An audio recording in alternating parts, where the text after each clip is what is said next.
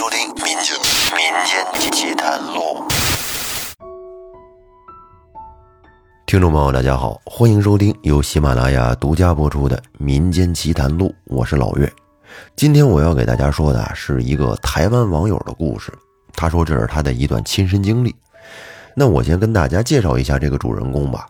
她是一个女大学生，本来啊，在十九岁之前胆子特别大。哎，从来不信这些鬼神之类的。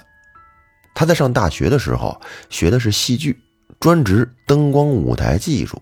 可以说，在他十九岁之前，从来都没遇到过什么乱七八糟的事儿。但是，在他十九岁之后，他的想法就被颠覆了。那么，到底是什么事儿对他的思想冲击有这么大呢？下面，老岳就以第一人称来跟您讲一讲。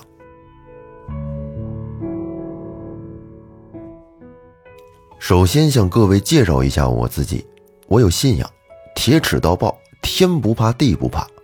大学时学戏剧，专职灯光舞台技术，在十九岁之前从来没有遇到过什么事情。没错，这一切都是在十九岁之前。年尾出生差三天就应该并入上一个学年的我，在大学开学前就已经十九岁了。我对一切怪力乱神的现象一概不信。本身对夜游试胆本来就没有兴趣，但因为读戏剧相关科系，在学校为了做舞台木工或者画设计图，熬夜这种事儿倒是如家常便饭一般。我的人生中第一次遇到事情，是在我大一的第一个学期末时发生的。戏剧系为了让所有学生都尝试各种跟戏剧有关的工作，所以规定大一时每个人都一定要修演员基础课程，一定得上台演过戏。从小会木工的我，虽然已经决定做幕后技术了，但是为了学分还得修演员的课，并且要在期末有一个课堂呈现演出作为成果发表。那是一月份的一个晚上，当时正值寒流来袭，非常冷。本来预计要隔天晚上才要演出，但是因为临时教授有事儿，从而改成了隔天早上十一点演出，等于这演出时间提前了。原本早上做灯光设计，下午总彩排，到晚上正好演出，但是因为这演出时间一改，其他一系列所有的工作都要提前。而我们也改成了凌晨做灯光，早上九点总彩排，十一点演出。那天的演出一共有四组，因为临时修改行程，每一组只好从前一天晚上就来到了戏馆。大家都铁了心，那天不睡了。一组分配三个小时让灯光设计做灯，其他组呢则分散在戏馆内，还有开放的空间排练。我们这组。排到的是凌晨六点到九点总彩排前最后一个时段，因此我们就先在一楼大厅那儿排戏。那天大家的心情都很糟糕，教授临时改行程，天气又冷，又没法睡觉，再加上累，在那样的状况下，就导致了我跟导演学长起了争执。到凌晨一点时，整个气氛十分低迷。学长就跟我们这组的三个演员说：“反正我们凌晨六点才要做灯，不如你们就看看要回宿舍休息，还是在戏馆找地方睡觉吧。”跟我同组的两个演员决定要先回宿舍休息。对于我来说呢，因为我之前已经预料到今天晚上会通宵，之前我就把洗漱用品还有演出要换的三套衣服一起都带到学校了。我也懒得回宿舍了，所以我就决定不回去了。现在一楼大厅只剩下我跟学长两个人了。大厅正中间的旋转楼梯直通八楼。这时传来七楼其他组正在排练的声音，而且现在正值寒流来袭，外面又冷风又大，这个风声从屋里听的也很清楚，各种声响。都让我无法入睡。就在这时，我突然想起，在地下室的演讲厅外面刚好有几组沙发。一楼这么冷，我不如去地下室睡比较舒服。于是我便拿起了装着衣服的运动侧背包，往一楼另一侧可以通往地下室的楼梯前进。就在这时，学长叫着我，问我：“你要去哪里呀？”“啊，这里太冷了，我要去地下室睡觉。”刚跟学长吵完架，我口气不是很好。学长此时欲言又止，说：“那……”那好吧，你要记得清晨六点直接在剧场外面集合。我点点头，就直接往地下室走去。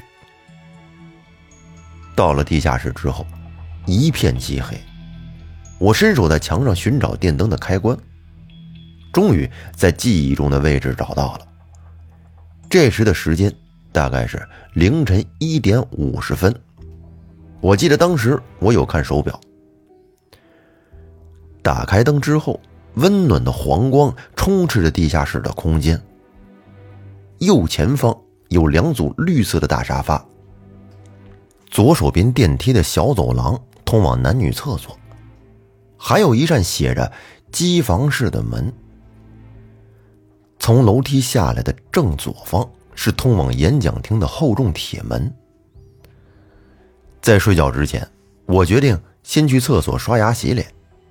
于是我背着背包就走进了通往厕所的小走廊。走过电梯门口，又走过了机房门之后，正要踏进厕所时，我忽然想到，我根本不用带包包进来呀，可以先把包包放在沙发上，不然丢在厕所的地板总觉得有点脏脏的，不太干净。于是我便转身照着原路走回去，又走过机房门口。但就在我经过第一台电梯门跟第二台电梯门之间时，不知道是什么东西勾住了我的侧背包，我整个人重心不稳，往前扑倒。当下我第一个反应是好痛啊，膝盖直接撞到大理石地板，只有一个痛字可以形容。我转身一看，没有什么会勾到包包的东西呀。但是刚刚我真的感觉到是有东西勾住了我的背包。我想可能是我太累了吧。于是我慢慢的从地上爬起来，在什么都没有的地方跌倒，还真是有点丢脸呀。不过幸好没有人看到。于是我走到离楼梯最近的沙发上，把包包放下，从里面拿出了洗漱用品，继续原本要做的事情。刷完牙、洗完脸之后，还顺便上完厕所，我回到了沙发。毕竟一个人待在黑暗的地下室很可怕。我没有关灯，枕着背包，把口罩当成眼罩，就戴在脸上，准备睡觉。睡觉前，我又看了一次手表，这时是凌晨两点半。地下室比起一楼是个完全不会寒冷的空间。原本七楼的吵闹声传到地下室里，声音已经变得很微弱了。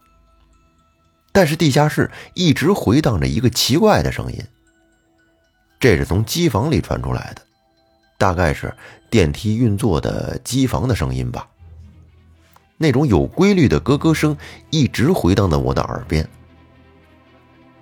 不知不觉的，我就觉得原本有规律的咯咯声变成了混乱的节奏。有点像是摩斯密码，间隔一直改变。就在我觉得奇怪的时候，我就感觉到有一股视线在盯着我看。这时我全身鸡皮疙瘩都竖起来了。忽然，所有的声音都停止了。然后就只见我在夜晚的路上骑着摩托车，被右面冲过来的汽车拦腰撞上，整个人飞了出去。背部着地，十分痛苦。有一个看起来像警察的人弯着腰对我说：“小姐，你没事吧？”我扯开脸上的口罩，清醒了过来。哦，原来是在做梦啊！我松了一口气，看看手表，这时是五点五十。时候快到了，于是我背起背包，关了地下室的灯，坐上电梯，直接来到二楼。到了二楼，导演跟组员也都在，没想太多，我们就继续准备等一下的演出了。演出很顺利，完毕之后还要拆台整理剧场，弄一弄，也已经是晚上七八点钟了。其他组的学长跟朋友们邀请我去参加他们的庆功宴，大家一起到烧烤店吃饭。吃完饭之后，大家开始听学长学妹们聊天，哎，说说以前戏上的故事，从好笑的故事说到可怕的故事。学长们都喜欢说一些鬼故事来吓唬我们这些大一的新生。这时啊，一位学长说起了以前他们戏馆发生的一个故事。当时他们三男一女，咱们用 A、B、C、D 来代表。四个人排戏到凌晨三点，最后四个人都进电梯要离开时，A 男说摩托车钥匙忘了，要回去拿。于是 B、C、D 三个人就跟电梯里面等他。B 男看到 C 男跟 D 女胆子都很小，就想吓唬吓唬他们。于是呢，他故意靠在墙壁上，用手偷偷的按另一边的残障专用按钮中的。B 一按钮，B 男假装害怕说：“哎，你们看这个电梯怎么 B 一的灯亮了？”C 男跟 D 女一看，哎，还真是啊，这是不是你按的呀？B 男说：“不是我按的，是不是你们俩按的？”他们几个一对都没按，这时大家都害怕了。B 男此时看到已经达成了他要的效果，才笑着告诉他们两个人说：“的确是他按的。”这让 C 男跟 D 女都气得半死。就在这个时候，A 男回来了，于是他们就四个人各站在电梯的一角，按下一楼的按钮。此时他们还在对刚刚发生的事情嬉笑打闹，然后电梯门关上了，但是电梯却没有往下，而是咔的一声往上走了。本来还在嬉闹的四个人忽然安静了下来。电梯一直走到七楼，然后停了下来，开了门。只见七楼漆黑一片。原本七楼就只有三间空教室，平时都是没有人的。他们一同看着电梯门打开，迟迟而不关上，互相看了对方一眼。四个人便争先恐后的冲出了电梯，从七楼直接从旋转楼梯一路冲到了一楼，再冲出了戏馆。冲到戏馆外，大家一抬头，只见七楼的电梯门至今仍未关上。电梯里悠悠的白光，从外面看还是一清二楚的。四个人吓得跑到附近的早餐店压惊，一坐。就坐到了早上九点。这是个有点好笑又有点毛的故事，大家听完都笑成一团。这时就有人问了：“为什么 B 一的灯亮了，大家会这么害怕呀？”我忘了是谁问的，不过好像还真的有学长学妹都对 B 一这个地方敬而远之。听到这句话，我想到自己凌晨才在 B 一睡过觉而已。也没什么呀，我就跟他们说，我今天凌晨的时候刚在 B 一睡过觉。我一说完，在场的学长们都用不可思议的眼光看着我。啊，你竟然敢去 B 一睡觉？我心想，又没发生什么事情，至于这么大惊小怪吗？我说 B 一怎么了？刚刚说故事的 B 男学长盯着我。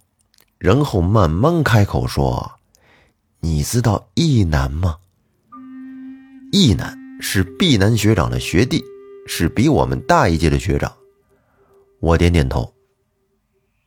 毕南学长又问：“那你知道易男有阴阳眼吗？”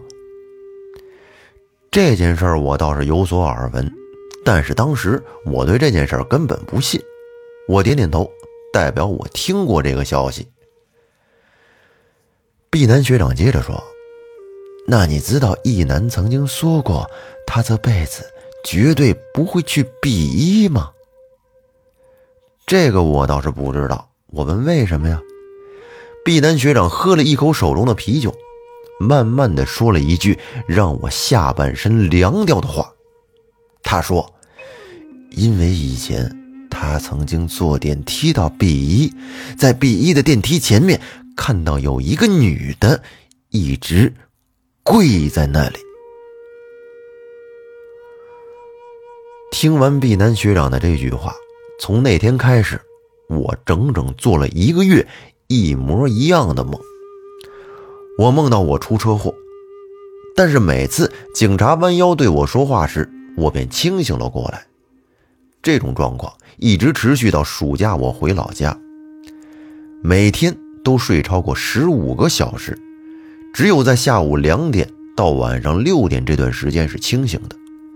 即使长时间睡觉，醒来时却还觉得身体不舒服，全身酸痛无力。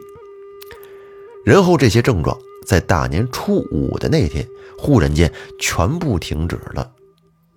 没有做梦，也不会全身无力酸痛，我就觉得很奇怪，怎么突然就好了呢？但是我没想太多，一直到开学前，我准备离开老家时，母亲送我到车站时，我才知道原因。母亲问我：“你是不是乱跑去夜游什么的了？”我说：“没有啊，你知道我对那些东西都没有兴趣的。”母亲沉默了一会儿，然后继续说：“大年初五那天，我跟你爸去拜拜，你知道吧？”我知道，因为我父母都是虔诚的教徒。母亲接着说：“那天师傅看到我们，就要我们把你之前忘在车上的外套拿给他，他拿你的外套去做法，然后跟我们说，你把东西带回老家了。”我心里一惊，妈，他说我带什么东西回老家了？母亲皱了皱眉说：“他说你带着一个女人回老家，但是她已经做法给你请走了。”听完之后，我冒着冷汗坐上了车，自以为一切到此为止就结束了。只是我没想到的是，这不过只是。中场休息而已。这个故事的上半期我就给您先说到这儿。那么这个女孩在后面又遇到了什么，让她觉得颠覆了思想、不可思议的事情呢？我留在下期给您接着讲。感谢大家的收听，欢迎您订阅专辑并关注主播。我们下期再见，拜拜。